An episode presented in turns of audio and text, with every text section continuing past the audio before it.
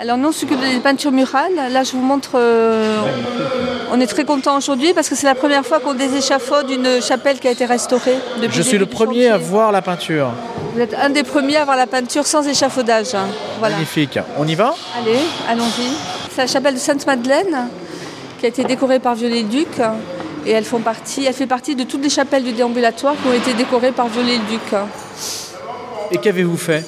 Alors, ben, on l'a entièrement restaurée, c'est-à-dire qu'on l'a nettoyée.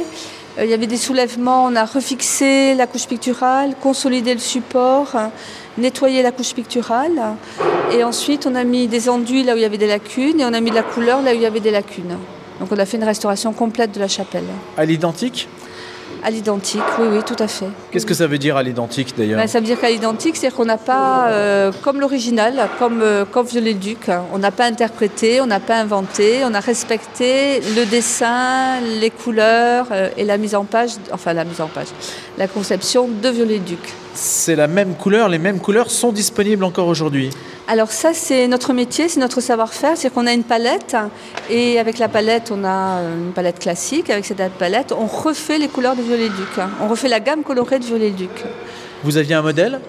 Alors on n'a pas besoin de modèle parce que c'était en bon état de conservation. Donc euh, non, on n'a pas besoin de modèle parce que c'était pas abîmé. On travaillait avec des pinceaux, des couleurs, des tubes de couleurs comme, euh, comme à l'époque du Viollet-le-Duc. Oui, oui, tout à fait. C'est trois mois de restauration entre 4 et 6 restaurateurs. Comment Les- gardez-vous votre mélange? Pareil, ça c'est le savoir-faire. Alors quand par exemple on a une, toute une couleur, par exemple vous voyez le bleu foncé, on fait un poids assez important de- du bleu foncé et on, on- on- on reprend toutes les lac- lacunes avec la même couleur.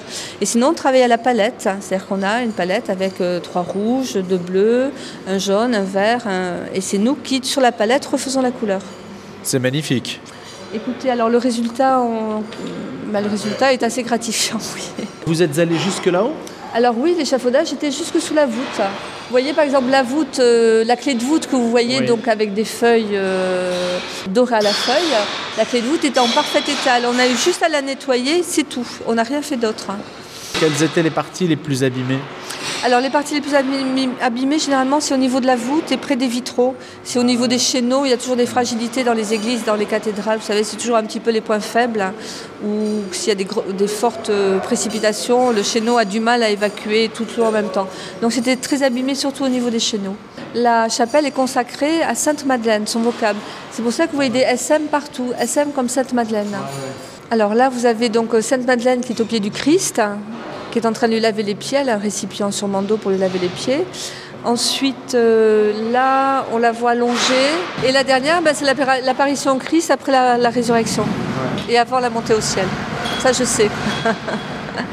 C'est superbe. Merci madame. On va quitter la chapelle Sainte-Madeleine et le studio de la radio se trouvait juste là. hein. Oula, j'ai failli euh, tomber dans un échafaudage. Donc moi je suis Maude Pouliot, restauratrice de peinture au sein de l'atelier Marc Philippe. Et donc là on se situe au niveau de la clôture du cœur, côté nord, où vous pouvez voir derrière vous une euh, prise en pierre euh, sculptée et polychrome avec un fond euh, doré. On est en phase de nettoyage, donc on la, on la admire d'autant plus maintenant. Là vous voyez c'est une partie qui est nettoyée, on a des tests pour vous permettre de vous rendre compte un petit peu dans quel état c'était avant, avant nettoyage. Et donc on est venu euh, retrouver beaucoup plus de clarté et une- une- vraiment une cohérence dans le décor et notamment retrouver des couleurs aussi. Parce qu'il faut s'imaginer que toutes, euh, que toutes les scènes étaient, euh, étaient vraiment recouvertes d'un voile de crasse très grisâtre, très foncé. Et donc Même si ça n'avait pas été abîmé par l'incendie.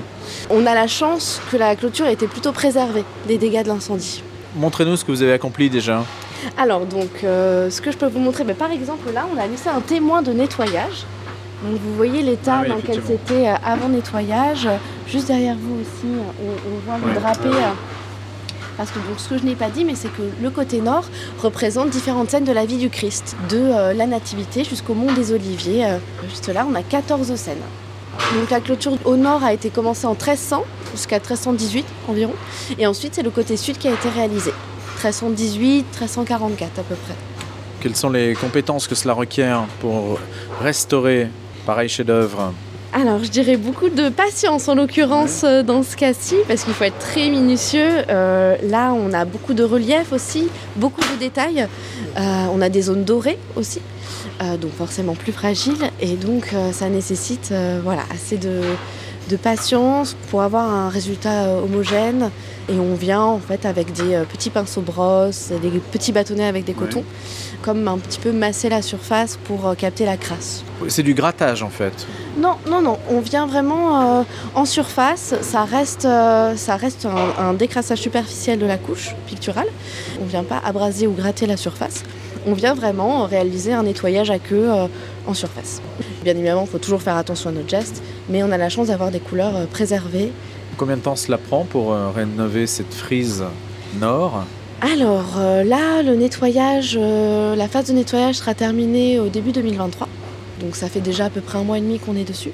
Euh, et puis ensuite, les prochaines étapes éventuelles de restauration seront en discutées en constatation avec la DRAC, la maîtrise d'ouvrage, pour savoir quel niveau de restauration on veut atteindre euh, par rapport à cette clôture. Donc c'est difficile de répondre à cette question euh, avec précision, euh, mais on est là pour quelques mois en tout cas. C'est assez touchant quand même de pouvoir être dans ces lieux, c'est exceptionnel, je dirais. Donc euh, on se sent très reconnaissante et c'est vrai que de pouvoir euh, être au- au- aussi proche du décor, de, passer un petit peu de, l'autre côté, on crée une intimité un petit peu avec le décor et c'est vrai que c'est assez touchant et d'autant plus de pouvoir participer à la préservation de Notre-Dame, c'est quand même assez exceptionnel. Merci beaucoup.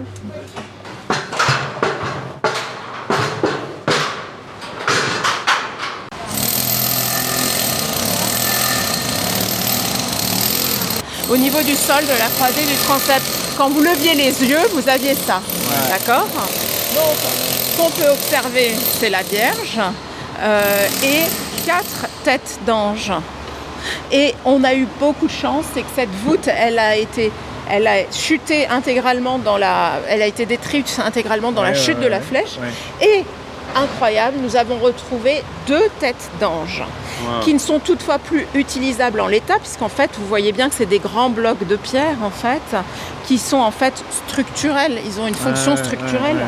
Donc, la sculptrice, en fait, qu'on va voir, ma- Madame Fanny Piéplu de l'atelier Tolis, elle travaille en deux étapes. Elle a reconstitué dans des plâtres, des plâtres, les têtes Ouais. d'anges, qui ont été ensuite validées, qu'elle soumet à l'architecte en chef, qui les valide, et ensuite, elle taille sur le bloc Eh bien, je m'appelle Fanny Piéplu, je suis sculptrice pour l'entreprise euh, Tolis. Je travaille essentiellement pour le monument historique et je suis ici pour refaire les anges de, de l'anneau de compression. C'est l'un des anges de la voûte C'est ça, de l'anneau de compression qui était juste en dessous de la flèche. et qui est tombé. C'est ça, malheureusement. C'est vrai que ça fait une chute de 33 mètres et on a, par chance, on en a retrouvé deux et il a fallu reconstituer les deux autres. Du coup, vous avez un modèle. On a deux modèles, Deux modèles. deux modèles qui étaient vraiment dans un état impeccable. Identiques? Non, ils sont tous les quatre différents. Donc Ah on bon le voit euh, d'après les photos, d'après les archives.